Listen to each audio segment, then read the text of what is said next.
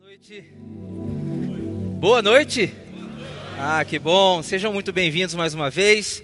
Muito bom estarmos juntos aqui. Muito bom nos unirmos para celebrar, louvar o nome do Senhor, como igreja, como uma grande família.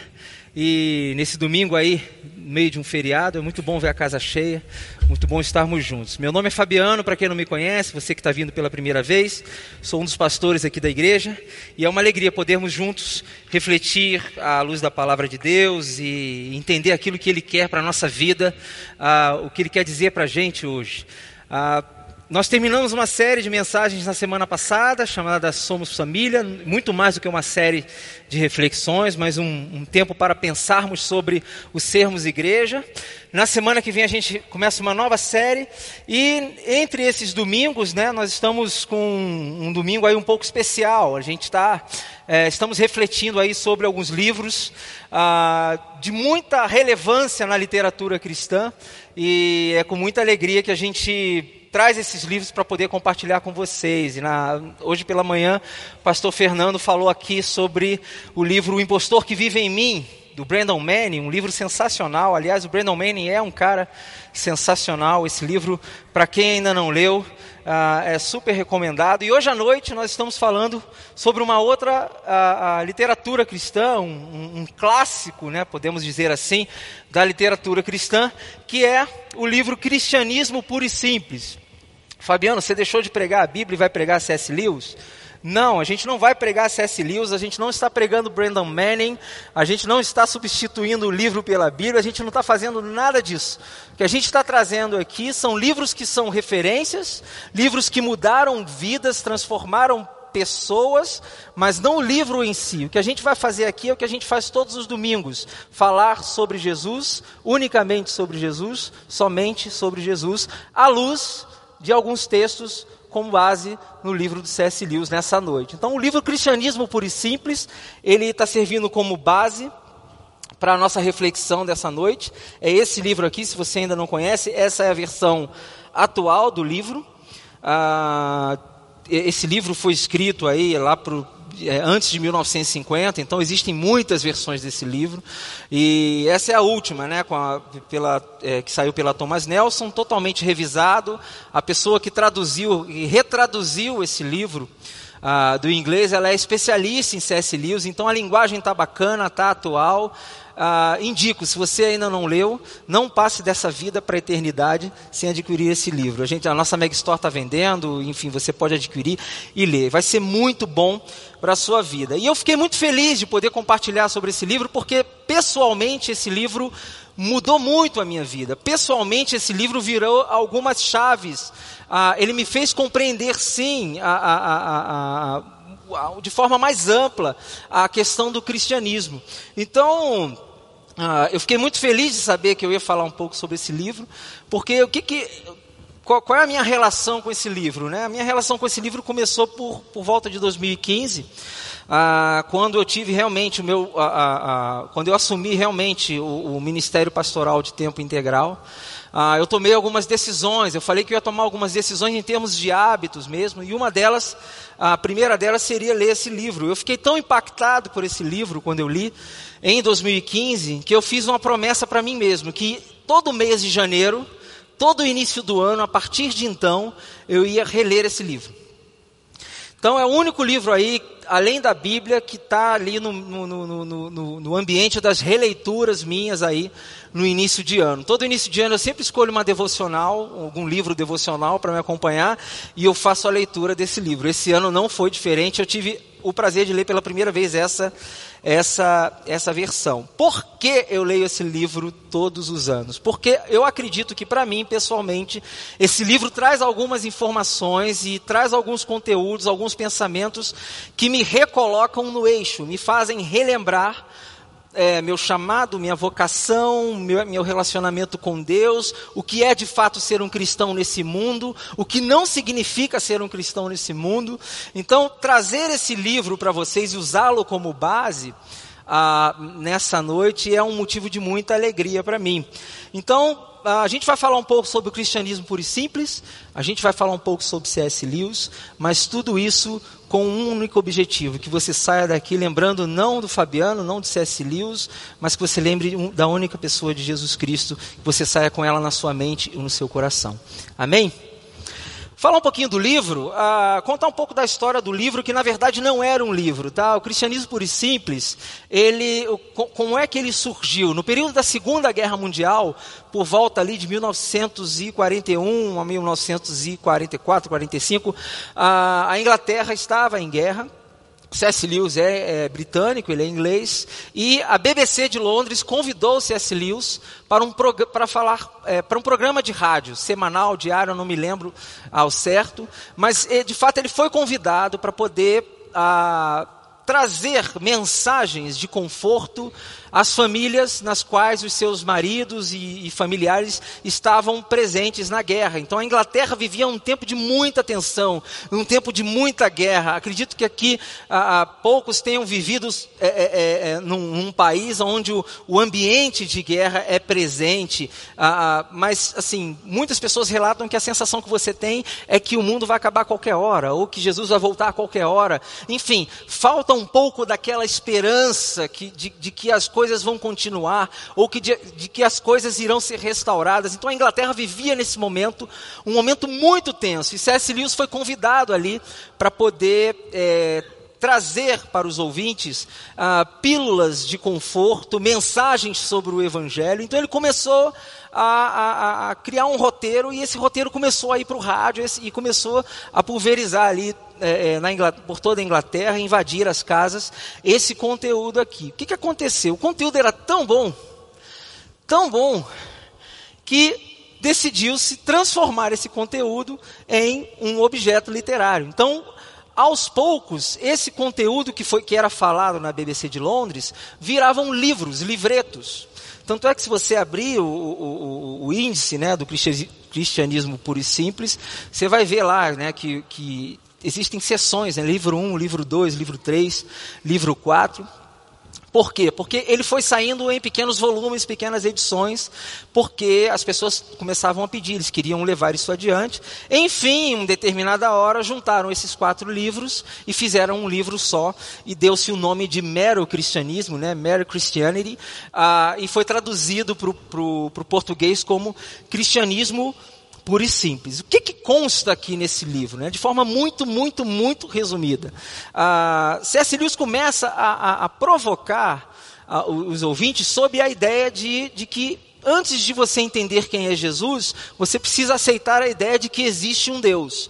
Você precisa aceitar que, que existe a ideia de uma lei natural que faz com que a gente se mova nesse mundo, mas que existe uma lei sobrenatural que gira além da nossa órbita e além da nossa compreensão, que talvez essa lei nos faça entender coisas básicas, como por exemplo o que é certo e o que é errado, como por exemplo o que é, o, o, o que é legal de você fazer o, que, e o que não é legal. Ele vai trazer um argumento de que a nossa concepção, talvez moral, nem sempre surge da nossa convivência social, mas mas que existe alguma lei superior que faz parte da nossa essência que consegue nos formar algumas opiniões ou algumas convicções sobre o que é certo e o que não é. Então ele começa trazendo essa ideia de que você precisa entender que existe um Deus, que existe uma força superior. E a partir disso ele começa a falar que dessa força superior, a forma dessa força se apresentar a este mundo, a forma dessa força se materializar neste mundo é através da pessoa de Jesus. E daí outros desdobramentos, é, tem capítulos aqui sobre moral, sobre ética, sobre casamento, sobre pecado, ah, uma série de outras coisas que você pode analisar nesse livro. E é óbvio, ele, ele, ele termina dizendo trazendo para a gente um real significado do que deve ser o cristianismo na nossa vida. Mas ah, é dele, inclusive, a frase que eu queria compartilhar com vocês, é uma das que eu mais gosto, é, ah, que talvez resuma a ideia de cristianismo para o C.S. Lewis. É dele essa frase que diz: Acredito no cristianismo como eu acredito que o sol nasceu. Não porque eu o vejo, mas porque através dele eu vejo tudo. Então, uma das ideias do cristianismo para C.S. Lewis é de que C.S. Lewis é como se fosse mais ou menos esse óculos, mas como se fosse um óculos que você não pudesse tirar jamais. cristianismo passa a ser o lugar, o prisma por onde você enxerga todas as coisas. A gente vai aprofundar um pouco esse pensamento lá na frente. Mas ele tem uma, essa frase, essa frase me chama muita atenção. Fato é, se você veio essa noite esperando ouvir Jesus, a minha oração e a minha intenção é que você saia ouvindo Ele, se você saia compreendendo cada vez mais Ele. Não sei quanto tempo muitos aqui têm de igreja, não sei se você está pisando numa igreja pela primeira vez, mas a minha oração é que você entenda o Cristo por completo. Sabe, meus irmãos, cristianismo ele não nasceu, ele não existe para ser apenas uma filosofia de vida. O cristianismo ele não se trata de um estilo apenas. O cristianismo é muito mais do que isso. O cristianismo é uma desconstrução total de quem somos e uma construção total e plena daquilo que, de, que Deus é daquilo quem Deus é em nós através de Cristo Jesus. Então é muito mais do que um conjunto de regras para você seguir. É muito mais do que uma filosofia para você se agarrar. É muito mais do que um estilo para você viver. Nossa, o, que, o que, que as pessoas que são cristãs elas fazem? É isso? Então deixa eu pegar isso aqui e começar a fazer. Cristianismo é muito mais do que isso. É uma desconstrução nossa e uma construção da pessoa de Jesus sobre a nossa vida, na nossa vida, nos tomando por completo. Amém? É isso que Deus espera quando nós encontramos com Jesus. Mas, nós não vivemos no céu. Nós não vivemos num mundo perfeito. Nós vivemos num mundo que compete com todos esses valores do reino de Deus o tempo todo. E daí eu quero me apegar ao título em português, porque ele me fez refletir algumas coisas. Cristianismo puro e simples, eu fiquei pensando sobre esse título, e eu, eu tive a seguinte conclusão: ora, essa frase, ela deveria estar errada. Ou ela deveria estar equivocada. Por quê? Eu vou explicar. Porque a, a ideia de, da frase cristianismo puro e simples me traz redundância.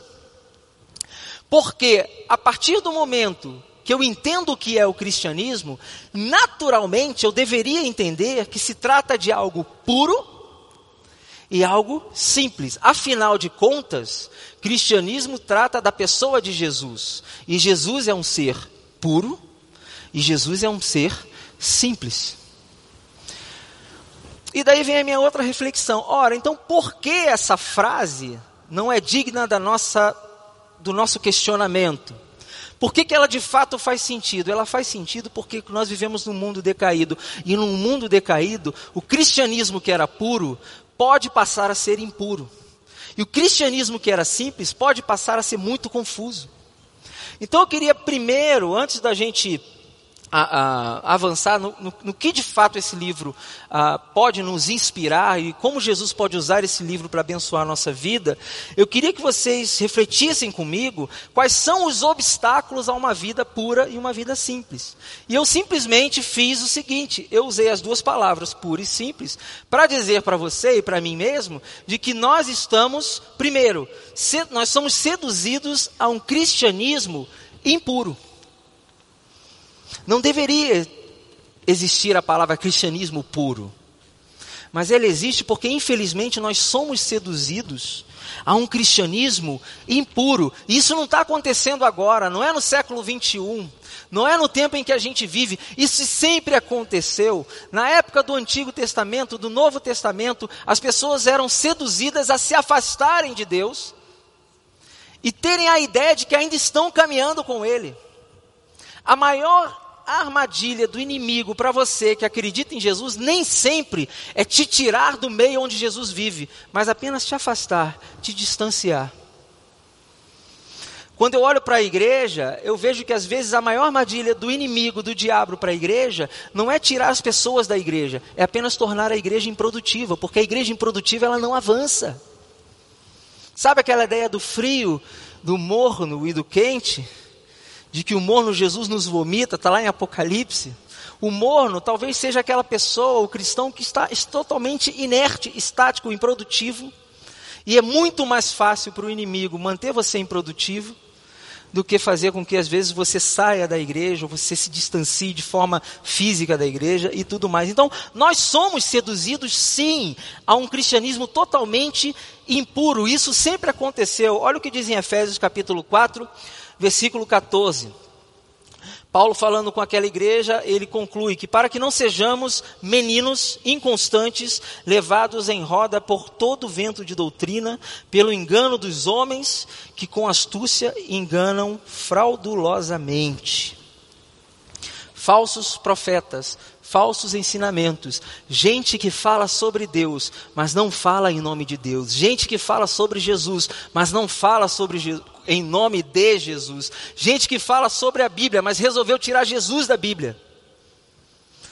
Você sabia que você pode ser bíblico e não estar falando nada que tenha a ver com Jesus?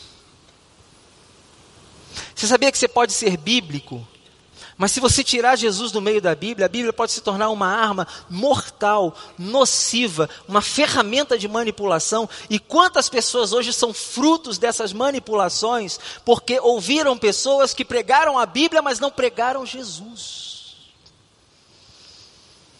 Pregaram a Bíblia, mas não pregaram Jesus. Fabiano, o que, que você está falando? Como assim você está falando da Bíblia? A gente sempre fala aqui, a gente sempre vai continuar falando que a nossa pregação, tudo que a gente faz, começa em Jesus, passa por Jesus e termina em Jesus. Não dá para ler a Bíblia e não encontrar Jesus ali, de Gênesis a Apocalipse. Uma vez que você olha cada história, Jesus está ali. Jesus está presente ali. Do início ao fim. Do contrário, você pode ser bíblico. Mas se Jesus não estiver no meio, você pode ferir uma pessoa, manipular uma pessoa. Os fariseus, na época da mulher adúltera, diante da mulher adúltera, foram bíblicos. Porque quem mandava apedrejar não era aquele grupo ali. Eles estavam seguindo a lei. A lei mosaica, a lei dos judeus, mandava apedrejar quem cometia adultério.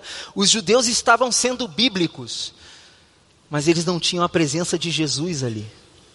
Como Jesus estava presente, a coisa precisou, a, a coisa aconteceu conforme a vontade de Jesus, mas os fariseus estavam sendo bíblicos. O diabo no deserto estava sendo bíblico. Ele foi totalmente bíblico. Mas ele não tinha a pessoa de Jesus, ele queria tentar a pessoa de Jesus. Percebe como é possível você ser seduzido facilmente por um cristianismo impuro? Misturado, adulterado. E por que, que você é seduzido por ele? Porque ele às vezes fala coisas que você gostaria de ouvir e que eu gostaria de ouvir. Tem muito, é, é, tem muito cristianismo que falam coisas que o homem adora ouvir. Existem cristianismos que são cristianismos que são extremamente imediatistas que diz que você vai sair daqui, a tua bênção vai vir ali, e essa semana vai acontecer isso, vai acontecer isso, sem a menor base.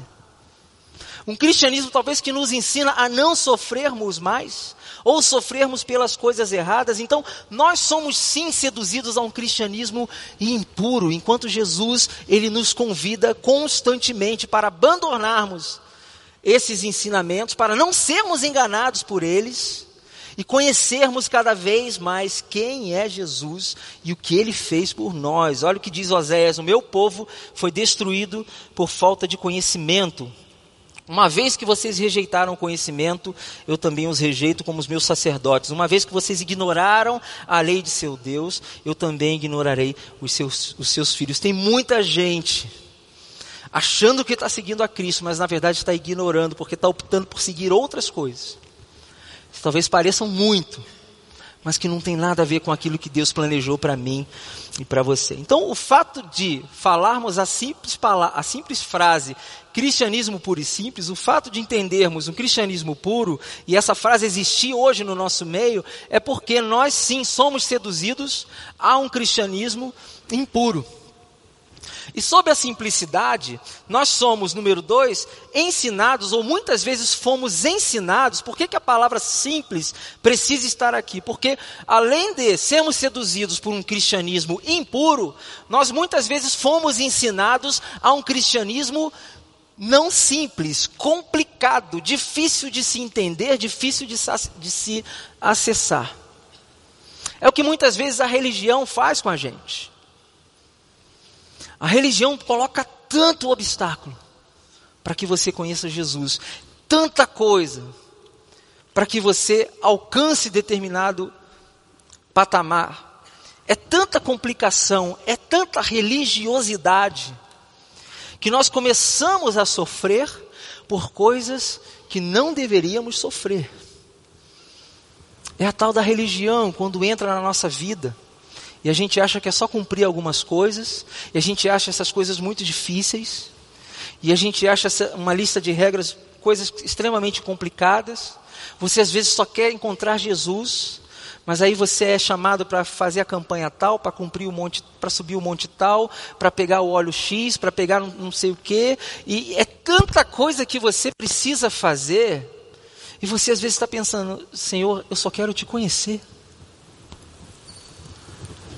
eu só quero estar na tua presença. E se você for olhar a história de Jesus, ele esteve no meio daqueles que precisavam de forma acessível acessível. Não tinha burocracia com Jesus. Não tinha complicação com Jesus. A coisa ela era simples. Simples. Pura e simples. Nós vamos sofrer sim, sabe, irmão? Sabe por que a gente vai sofrer? Porque o reino de Deus perfeito ainda não chegou. Então, os valores do reino de Deus conflitam com os valores desse mundo. Isso nos causa sofrimento, porque nós ainda não chegamos lá. Agora, esse sofrimento é um tipo de sofrimento inerente à vida cristã. O sofrimento que eu estou falando aqui é o sofrimento que Jesus em nenhum momento falou que você deveria passar. São as coisas que a religião coloca em você. Ou seja, a, a, a ideia que a gente tem às vezes é que a cruz por si só, ela não basta mais nesse mundo. Então o que, que eu preciso fazer? Eu preciso enfeitar a cruz. Eu preciso colocar algumas luzes na cruz. Eu preciso colocar cor na cruz. Eu preciso colocar uma roupa na cruz, uma roupagem nova na cruz. Eu preciso tirar talvez a forma de cruz para que as pessoas possam se achegar. Só que tudo isso que a gente está colocando na cruz complica mais ainda a pessoa de enxergar a cruz.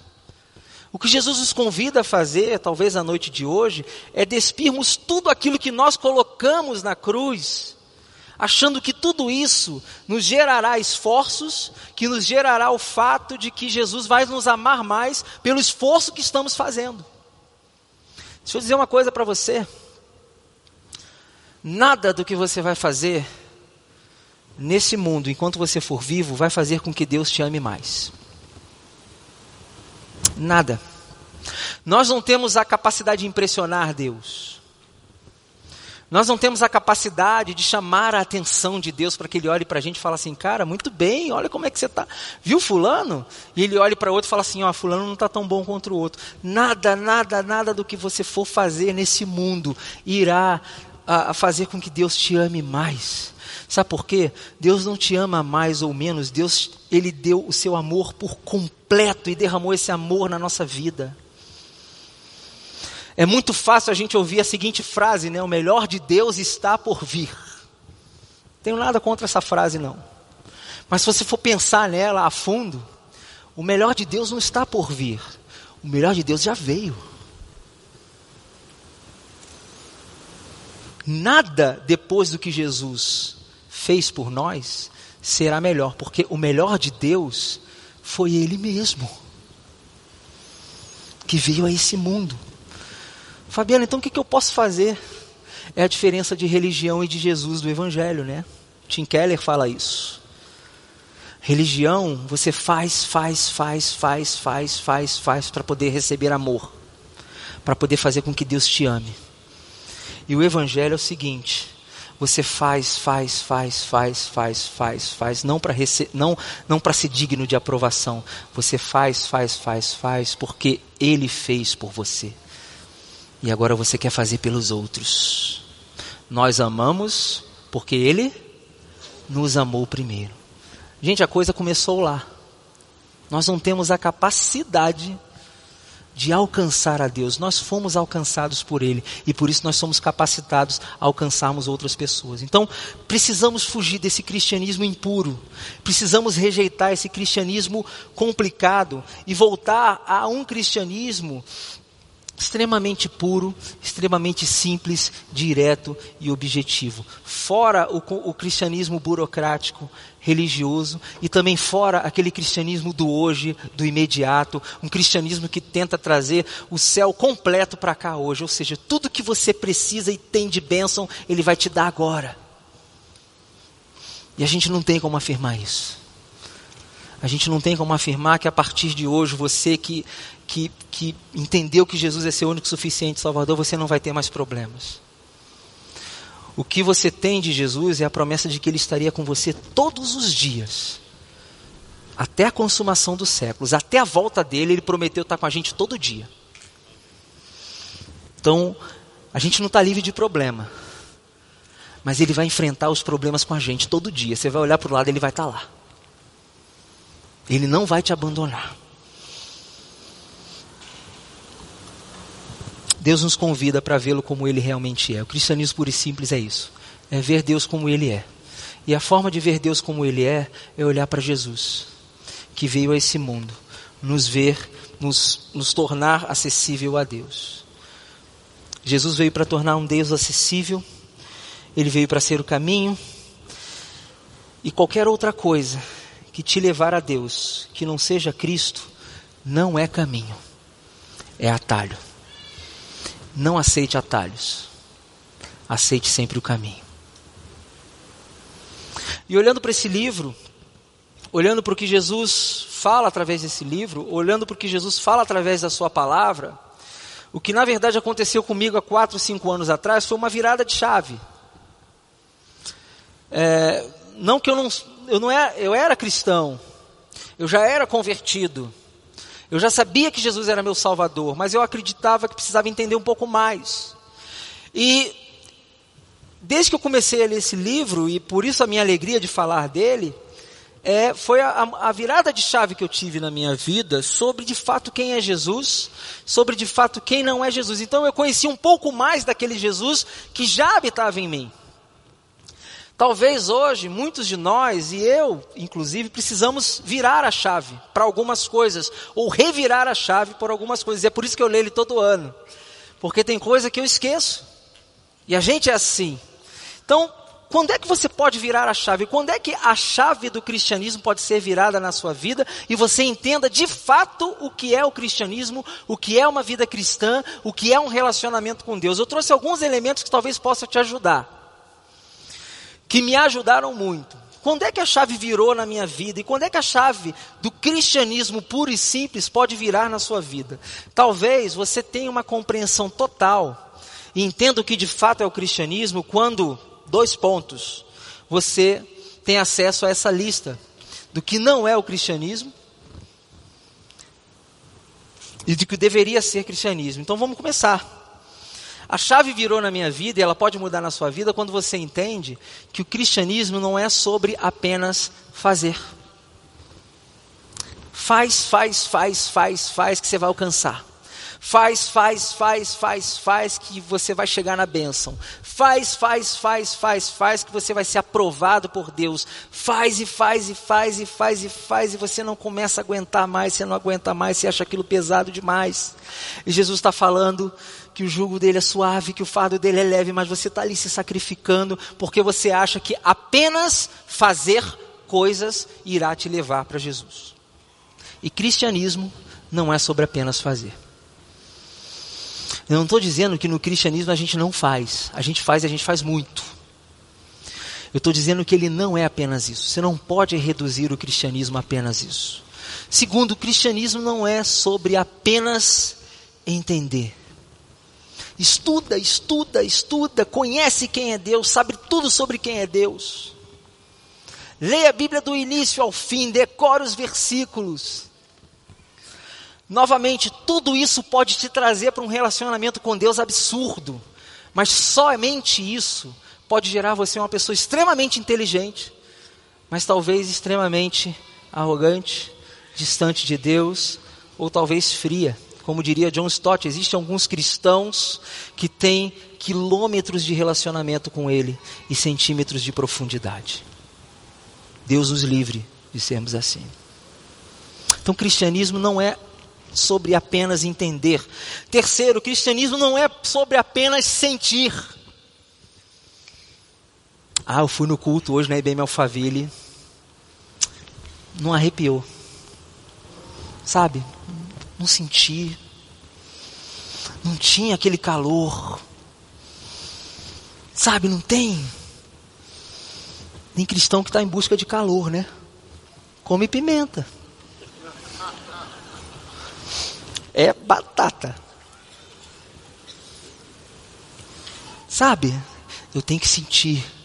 Que nem a história da pessoa que virou para o Rick Warren e falou: Olha, pastor, preciso confessar uma coisa, o louvor hoje não foi muito bom, não. E falou: Poxa, o pastor virou para ela e falou: Que pena, ele não era para você. Sabe, a gente tem que sentir, sentir, sentir. E a gente entende, aprende no cristianismo que o justo viverá pela fé. Quem disse que você vai sentir coisa o tempo todo? É mais sobre sentir ou sobre crer? Porque se você crê, nem sempre você vai sentir. Se você crê, nem sempre você tem certeza. O cristianismo não é só sobre isso. O cristianismo não é só sobre você. Você não é o centro do cristianismo. Deus não está movendo o mundo para me atender. Ele está me movendo para que eu atenda a vontade dele. Entende a diferença? Ele não está movendo o mundo para que eu seja feliz. Ele está me transformando, me mudando. Isso talvez doa muito para que eu cumpra a vontade dele. E por último, o cristianismo não é sobre hoje. Nós temos uma vida eterna. E a sensação que a gente tem às vezes é que Jesus aparece ali atrás algumas pessoas iam falar assim: peraí, espera. Não quero ir para o céu agora não. Logo agora que eu vou casar. Logo agora que eu vou começar um emprego novo. Porque a gente se apegou tanto aqui que o céu deixou de ser aquela realidade concreta. E a gente quer viver o céu aqui. Então, gente, para terminar, se você não Talvez não tenha entendido nada do que eu falei aqui. Eu queria que você saísse com uma ilustração. Eu vou pedir para a Sara me ajudar. E eu estou aqui com essa prateleira. Ela não está aqui à toa, não, tá? O pessoal não colocou errado, não. Ela está aqui me acompanhando porque eu vou falar dela para você hoje. E a Sara vai me ajudar. Ela trouxe alguns livros. E eu queria que você olhasse para essa prateleira aqui. Essa prateleira aqui, vamos, vamos nomear essa aqui. Ó. Essa prateleira aqui, essa primeira, ela é sua vida. Ela é sua vida. Desde que você nasceu, está aqui. E à medida que você vai vivendo, você vai construindo a sua vida. Então você começa a ter, vou pedir para a câmera me ajudar, para o pessoal da internet. Você começa a construir sua vida com amigos. Vou olhar para lá. Amigos. Você começa a entender que você tem uma família, você cresce, você constitui uma família. Fato é de que a família passa a fazer parte da sua vida.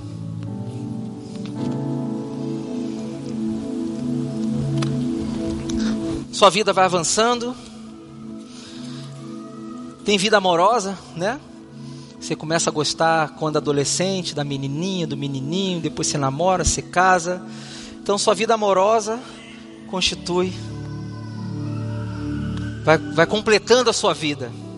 Carreira, você estuda, se dá bem, enfim, começa a traçar um plano de carreira para você. Você começa a ser um excelente profissional, procurar emprego.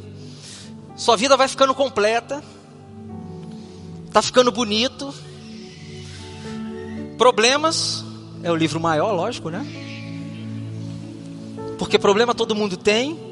Então, diante disso tudo aqui, para cada coisa aqui tem problema. Você vai ter problema com amizade, com família, com a vida amorosa, com carreira.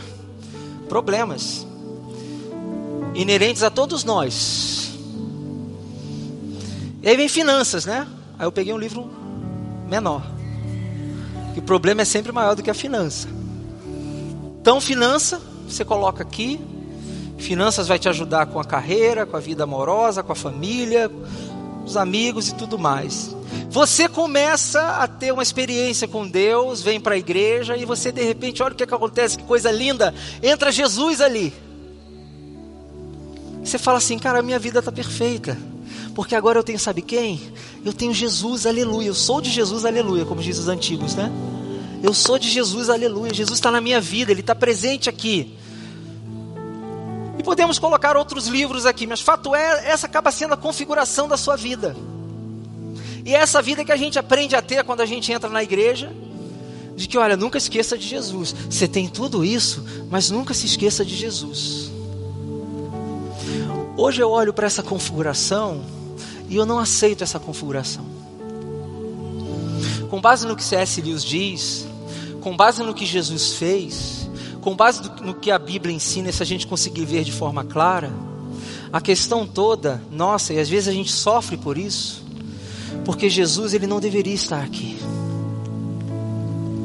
Você sabe onde Jesus deveria estar?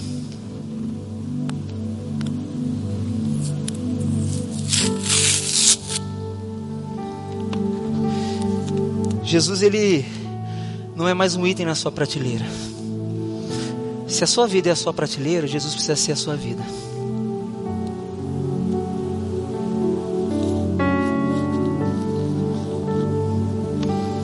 Vocês entendem onde eu quero chegar? Jesus não vem para competir com, com as suas coisas. Ele não vem competir contigo, com que ele não quer que você se dê mal em tudo isso aqui. Viver só para Jesus não é esquecer tudo isso, é olhar tudo isso a partir da perspectiva dele. Jesus não vem para competir, seria muito pequeno para Jesus competir com alguma coisa. Ele é soberano. Ele é soberano. Jesus não veio para competir com seus amigos, Jesus veio para te orientar a fazer boas amizades. Jesus não veio para competir com a sua família, ele veio para te orientar a ter uma família que segue a ele. Jesus não veio para competir com a sua vida amorosa, Jesus veio para fazer com que você aprenda a escolher pessoas que, instiguem e estimulem você a olhar para Ele. Jesus não veio competir com seus problemas, Ele veio para ser solução deles. Jesus não veio competir para suas finanças, Jesus veio ensinar você a olhar as suas finanças através da lente de Jesus, da lente dele próprio. Jesus não vem competir com as suas coisas. Ele quer ser não um item na sua prateleira, ele quer ser a sua prateleira. A sua prateleira. A diferença entre um cristianismo que talvez a gente ouve desde pequeno e um cristianismo puro e simples é que Jesus não é mais um item na nossa vida que você acrescenta. Ele passa a ser aquilo que te sustenta. Ele passa a ser aquele que te nutre e te faz tornar semelhante a Ele, imagem e semelhança de Deus. Se você entender isso, eu não tenho ideia do que Jesus pode fazer na sua vida, de quantas pessoas você pode alcançar através de tudo isso. Cristianismo não é sobre ter Jesus. Cristianismo é sobre Jesus ter você. Amém? Vamos orar, que Deus nos abençoe. A gente vai partir para a ceia. Eu vou convidar o pastor Sidney para vir aqui à frente. E após esse momento, nós vamos ir para o momento de ceia. Senhor, muito obrigado por essa noite. Obrigado porque o Senhor é claro com a nossa vida. O Senhor é, é, é, é de uma clareza tamanha e muitas vezes os nossos obstáculos impedem de ouvir a tua voz, mas hoje, nessa noite, nós queremos sair daqui com a chave virada de que o Senhor não é apenas mais um item na nossa vida, o Senhor passa a ser a nossa vida, o nosso alicerce, a nossa base, a razão de tudo que formos fazer daqui por diante, ó Pai. Seja a nossa referência Ajude-nos a entender que o Senhor é o nosso Salvador e ajude-nos a ser, sermos gratos por isso. Que possamos viver, não só hoje, mas para todo sempre, um cristianismo longe de confusões, longe de misturas, um cristianismo puro, um cristianismo simples, que glorifique ao Teu nome, não só hoje e sempre. É a nossa oração, no nome de Jesus. Amém e amém.